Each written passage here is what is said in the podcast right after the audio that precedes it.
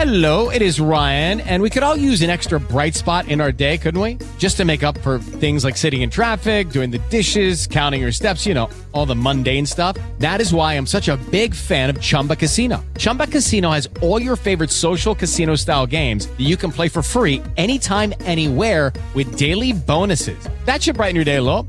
Actually, a lot. So sign up now at chumbacasino.com. That's chumbacasino.com. No purchase necessary. VGW Group. Void were prohibited by law. See terms and conditions. 18 plus.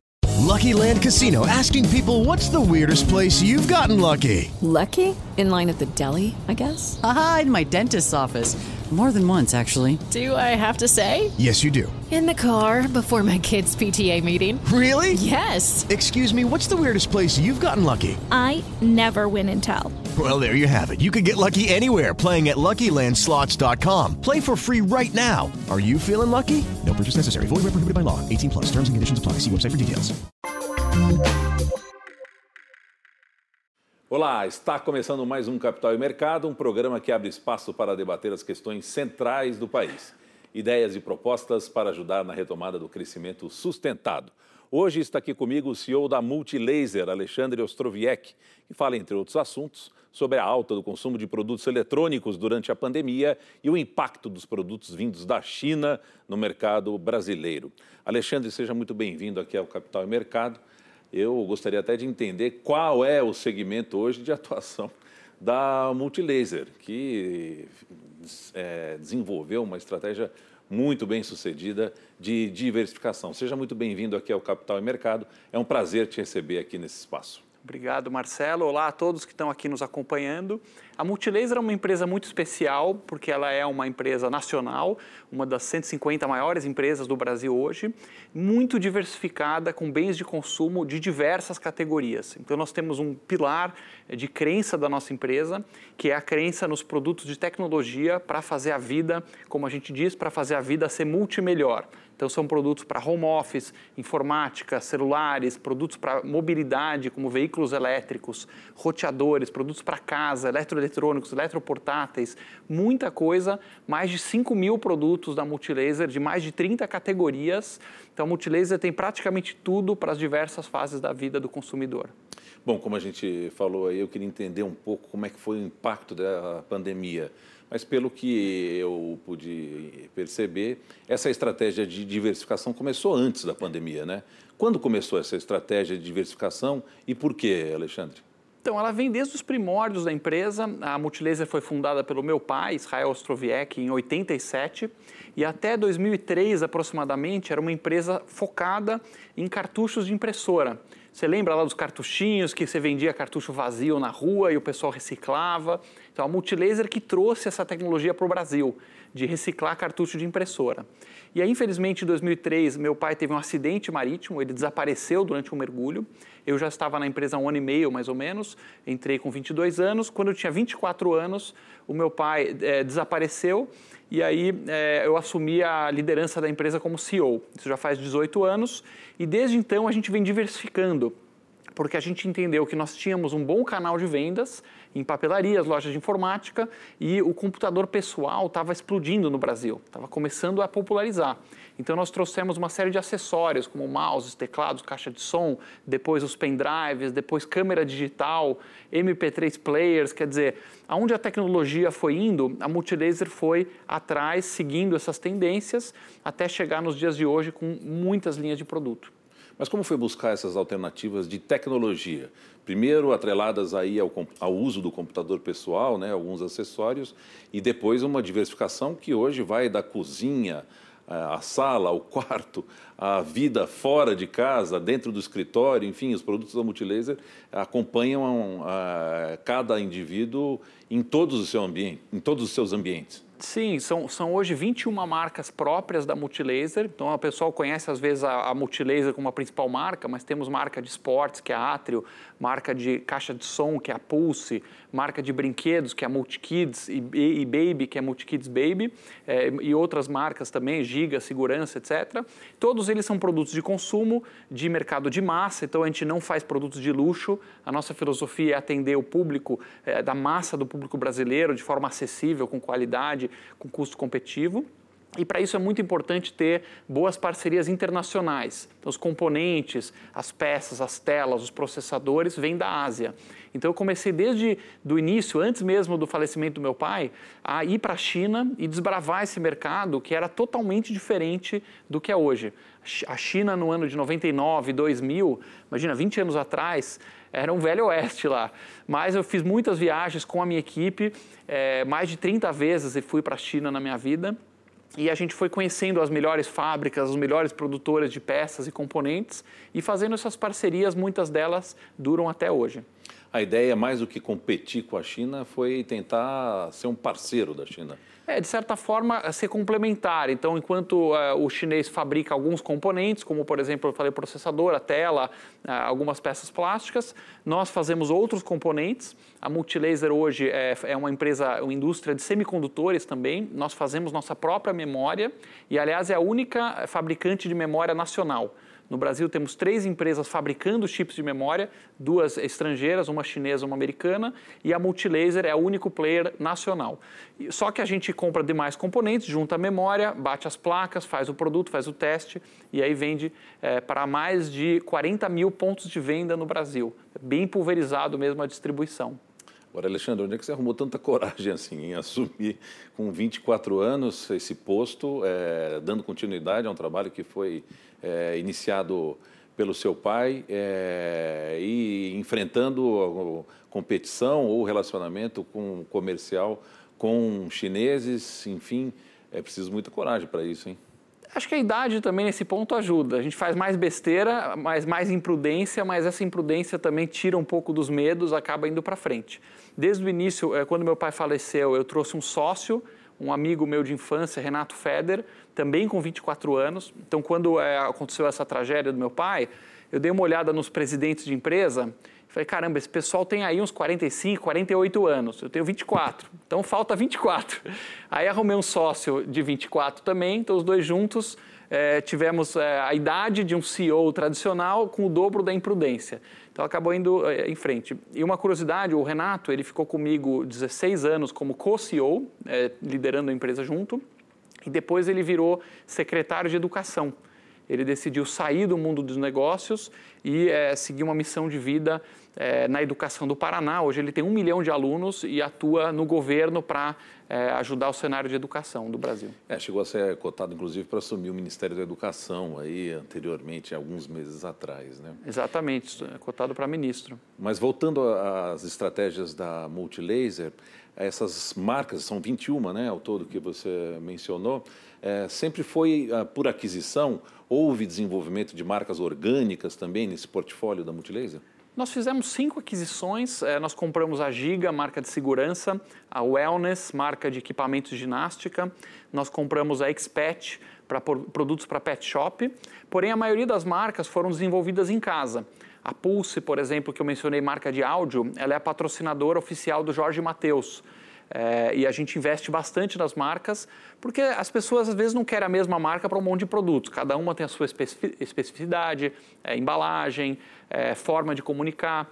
Então nós temos, como eu mencionei, a Up Home para produtos de, de, de, casa e cozinha. Temos a Ultra, que é uma marca mais premium de notebooks e PCs corporativos. Então, vários nichos e a Multilaser é administrada em forma de unidade de negócio. Não tem como uma pessoa entender de tudo. Então, nós temos times que são focados exatamente naquela marca. Assim como no esporte, por exemplo, não tem como um time de, de esporte jogar todos os jogos, né? O cara vai jogar vôlei de manhã, depois à tarde vai fazer canoagem, depois xadrez, vai sair tudo ruim. Então nós temos times é, especializados em cada marca, um time só de é, farma e produtos de saúde, um time só baby, um time de brinquedos e assim por diante.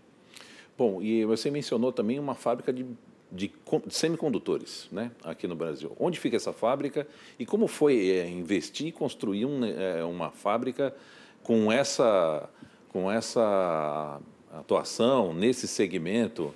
É, como foi anexar esse tipo de tecnologia? Foi uma história super legal, Marcelo. A Multilaser hoje tem um laboratório na China com 80 engenheiros. Nós temos um escritório em São Paulo com cerca de 400 pessoas.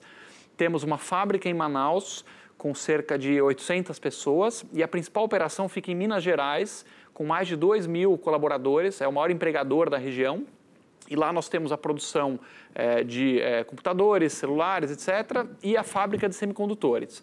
E é uma tecnologia muito avançada que, na época, em 2014, quando nós decidimos investir nisso, não tinha ninguém no Brasil que sabia fazer esse produto. Porque você tem que comprar wafer de silício do Japão ou da Coreia e você tem que passar por câmera limpa, processos muito sofisticados. Então, nós descobrimos que tinha um time de engenheiros na Malásia, eram os caras da Filipinas que trabalhavam na Malásia e que tinham conhecimento para fazer essa fábrica. Aí eu fiz o contato com o cara e falei: é, Você quer falar comigo sobre o emprego? Ah, quero. Onde que é? É no Brasil. Onde que é o Brasil? e aí, eu, não, vamos lá se encontrar em Hong Kong, que a gente conversa. Então ele pegou um avião, foi da Malásia para Hong Kong, que é mais perto, né? Que nem daqui, sei lá, para Buenos Aires, por exemplo. E aí eu sentei com esse rapaz, James, e aí falei assim, vamos para o Brasil, você vai montar uma fábrica de semicondutores para mim. E aí ele chamou um grupo de amigos lá, que, de engenheiros colegas, e vieram sete engenheiros eh, filipinos eh, para o Brasil. E esse pessoal, já há sete anos, desde 2014, eh, vem tocando essa fábrica e passando essa tecnologia para os engenheiros brasileiros. Então, hoje já temos várias gerações de engenheiros brasileiros com pleno conhecimento de semicondutores. Foi um caso muito de sucesso aí de transferência de tecnologia. Bom, é... e pandemia? Houve um aumento de consumo de produtos eletrônicos, é, as pessoas ficando mais em casa, precisavam realmente de mais alternativas para ter uma rotina mais, mais fácil, mais simples. É um pouco por aí. O que, que vocês perceberam e quais são as lições aprendidas durante esse tempo de pandemia, Alexandre? Então, Marcelo, a Multilaser ela pegou é, bem cheio as diversas fases da pandemia. Existia uma fase 1, digamos assim, que foi a fase China, janeiro, fevereiro de 2020, em que o problema estava confinado na China, era um problema de supply, de abastecimento. As fábricas fecharam, a China inteira parou, não tinha produto, a produção desabou e o mundo estava muito preocupado com o desabastecimento. A partir de é, maio, março, abril, veio a fase mundo, lembra que espalhou muito rápido, chegou no Brasil no dia 15 de março, mais ou menos, começou os fechamentos da economia, aquele pavor todo.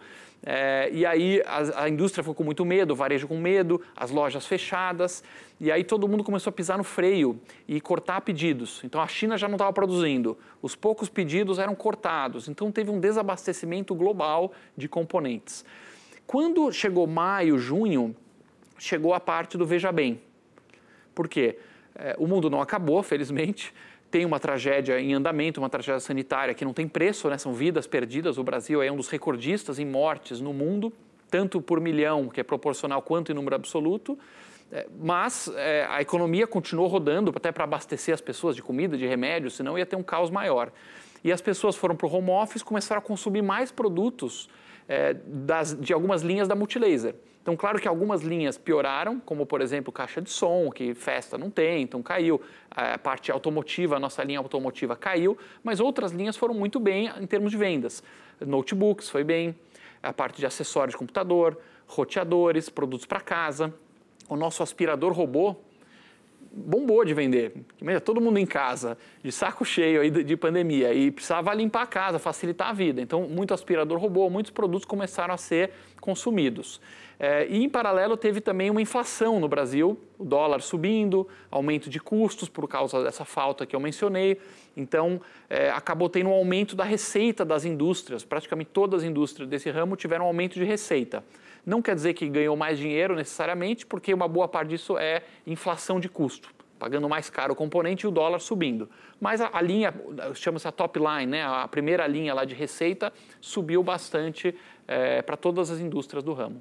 Bom, é, você tocou num assunto importante que é essa questão do câmbio aí. No Brasil, é, isso evoluiu de forma bastante desafiadora nos últimos tempos. Se por um lado para o exportador é muito bom, é, ainda tem um impacto muito importante nos custos das empresas. Como é que vocês é, avaliam essa condição aqui no Brasil? Nós estamos preparados ainda para enfrentar mais desafios aí nessa, nesse, nesse horizonte? Como é que vocês estão enxergando o horizonte do câmbio aí?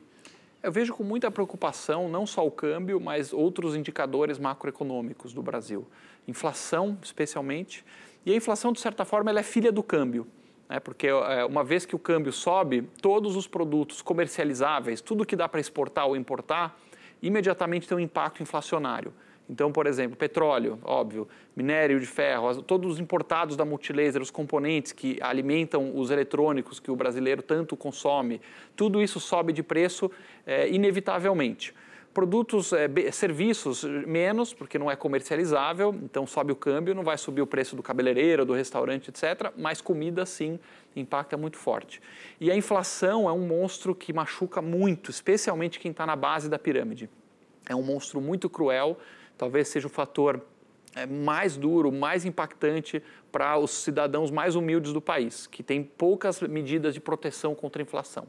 Então eu vejo com muita preocupação é, tanto a inflação, que é a última ponta aí, a consequência, quanto o câmbio, que é um sintoma da doença, quanto o déficit público, que é a causa. A verdadeira causa, o link causal de problemas, na minha opinião, é governo com buraco nas suas contas, gerando inflação, desconfiança de investidores e é, depreciação do câmbio. Esse que é o círculo vicioso que nós estamos hoje. Bom, e essa recente medida de propor um aumento no IOF para financiar uma parte importante de programa social aqui dentro do Brasil, mas isso deve ter um impacto bastante razoável aí também nos negócios da Multilaser. É, eu, eu acho que é uma medida é, vejo com prós e contras. É, o aumento do Bolsa Família eu vejo com bons olhos.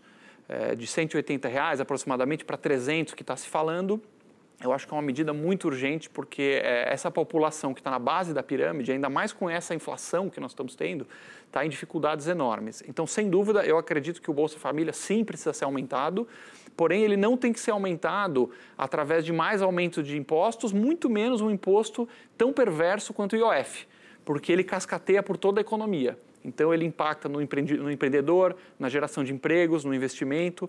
É, eu não tenho dúvida de que essa medida tem fins aí eleitorais. É o governo de olho nas eleições do ano que vem, buscando é, fortalecer a sua popularidade aí nessa base da pirâmide. Esse tipo de é, medida de aumento do Bolsa Família deveria ser financiado, na minha opinião, com corte de gastos e corte de gorduras dentro do próprio Estado. A gente tem um Estado que, em alguns aspectos, é extremamente inchado.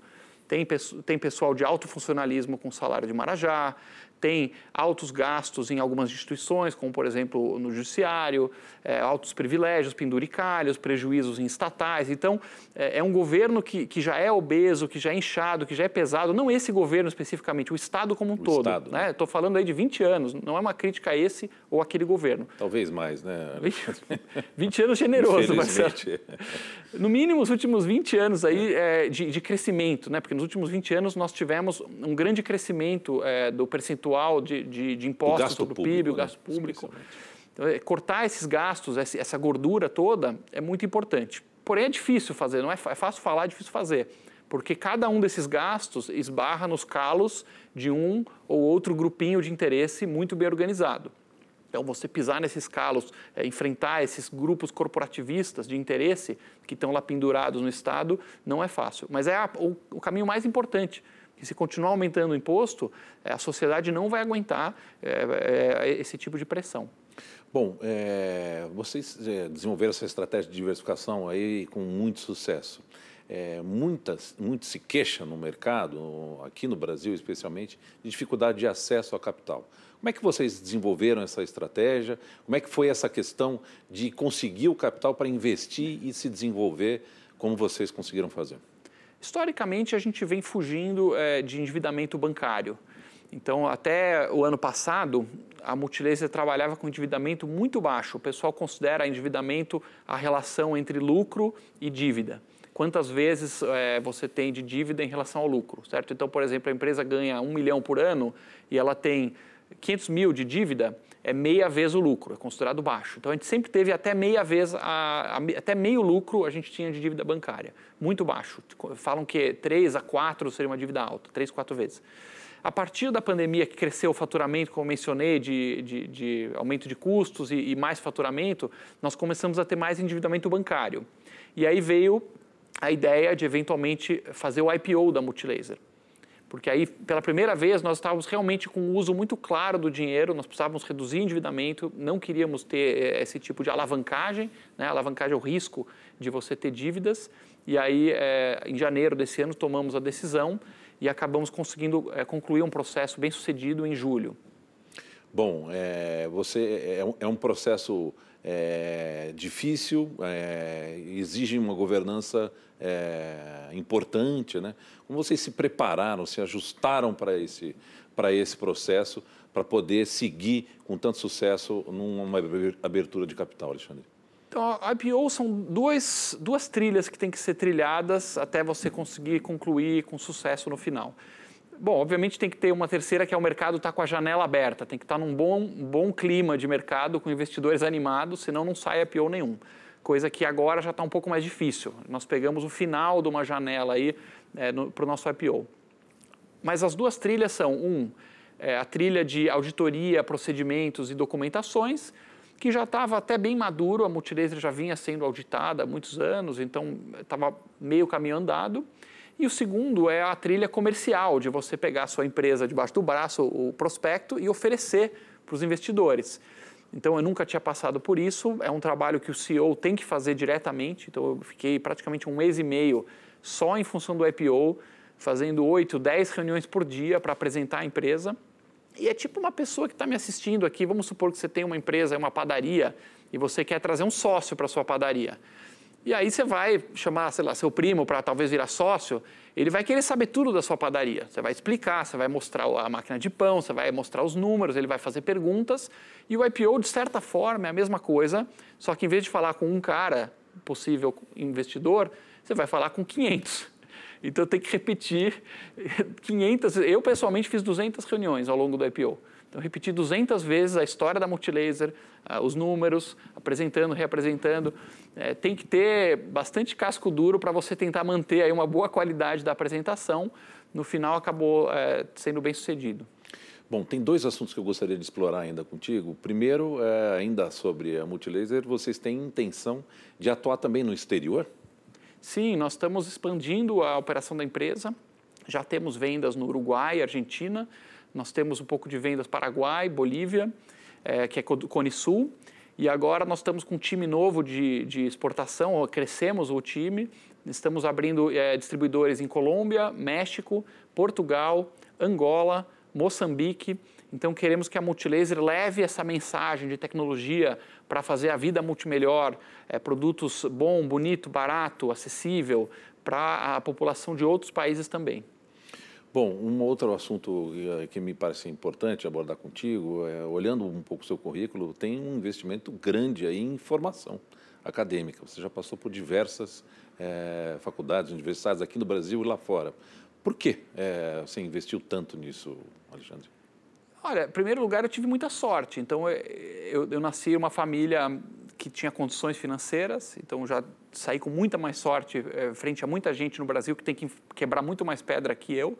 É uma família judaica que sempre a cultura judaica valoriza muito, muito estudo. Então, para judeu, o que, que valoriza? Estudo, trabalho, ser confiável, fazer negócios bons, que todo mundo continue fazendo negócio. É, são coisas de família que vieram desde pais, avós.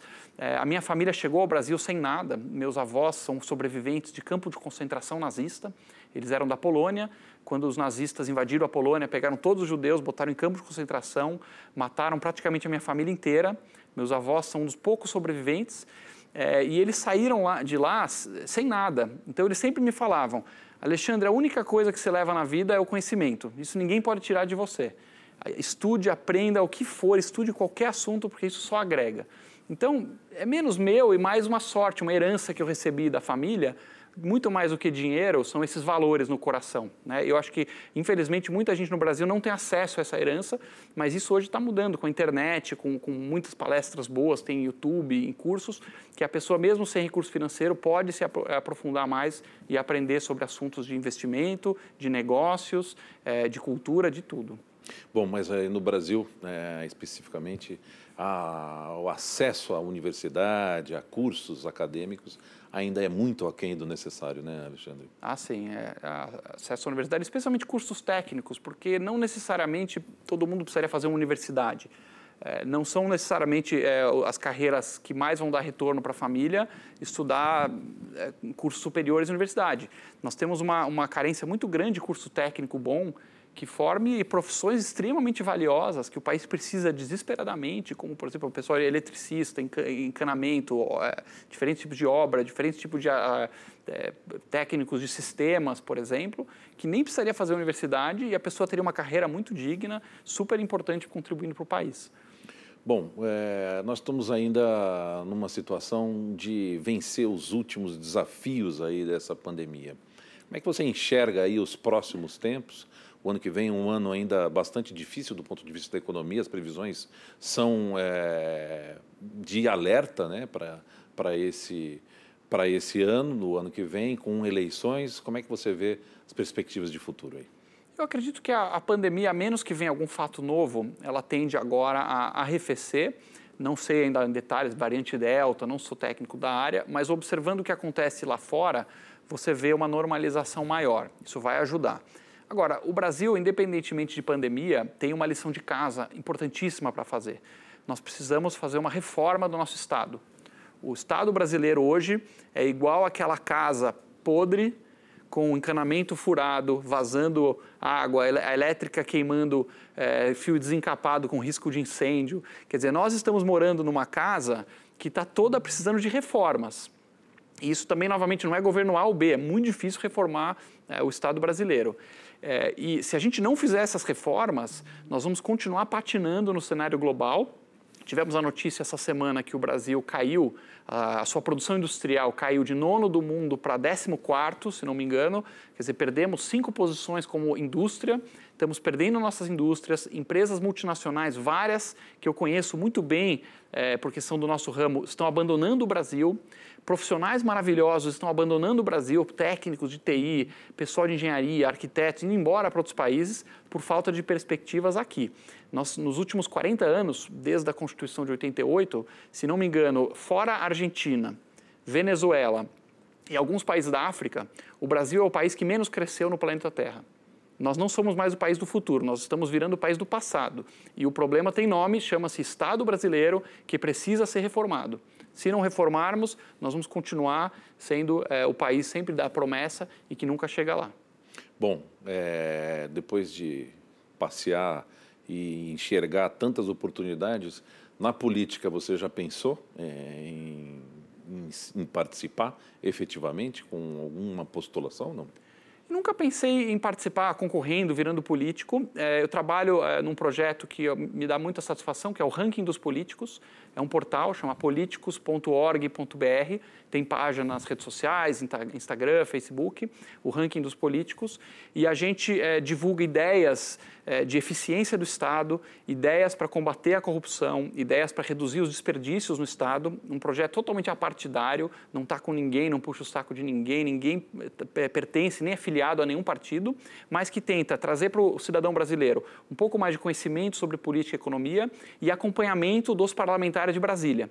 Porque a gente fala muito de poder executivo, então todo mundo, pô, Lula, Bolsonaro, terceira via, ok, que é uma discussão importante, não estou dizendo, mas ninguém presta atenção no poder mais relevante da República, aquele poder que pode destituir ministro do Supremo, que pode empichar presidente, que aprova orçamento, que é o legislativo.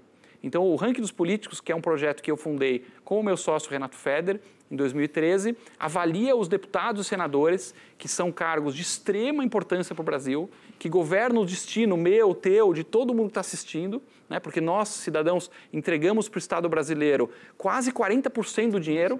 Você trabalha cinco meses por ano, você que está me assistindo, cinco meses por ano você trabalha pagando imposto para o Estado. Então você tem que dedicar cinco minutos para acompanhar os caras que estão com a nossa grana. E esse é o ranking dos políticos. Então, essa para mim é a minha missão, é não ficar metendo na política desse partido ou daquele, e sim ajudar todos, é, elogiar os bons políticos que existem. Tá? Existem é, pelo menos uns 20% dos políticos são muito bons, 80% nem tanto, mas na nossa avaliação, é, encher a bola desses 20%, fazer eles crescerem para votar as coisas certas, para ir consertando o Estado e aí melhorar a vida de todo mundo. Perfeito, nós, infelizmente nós estamos chegando ao final. É, eu quero já deixar aqui um convite para a gente voltar a falar aí no futuro, acompanhar esses temas tão importantes. Muito obrigado pela presença aqui no Capital e Mercado, Alexandre. Obrigado, Marcelo. Grande prazer. Quero agradecer também a sua companhia, acompanhando o programa Capital e Mercado, que vai ficando por aqui. Até a semana que vem. Até lá.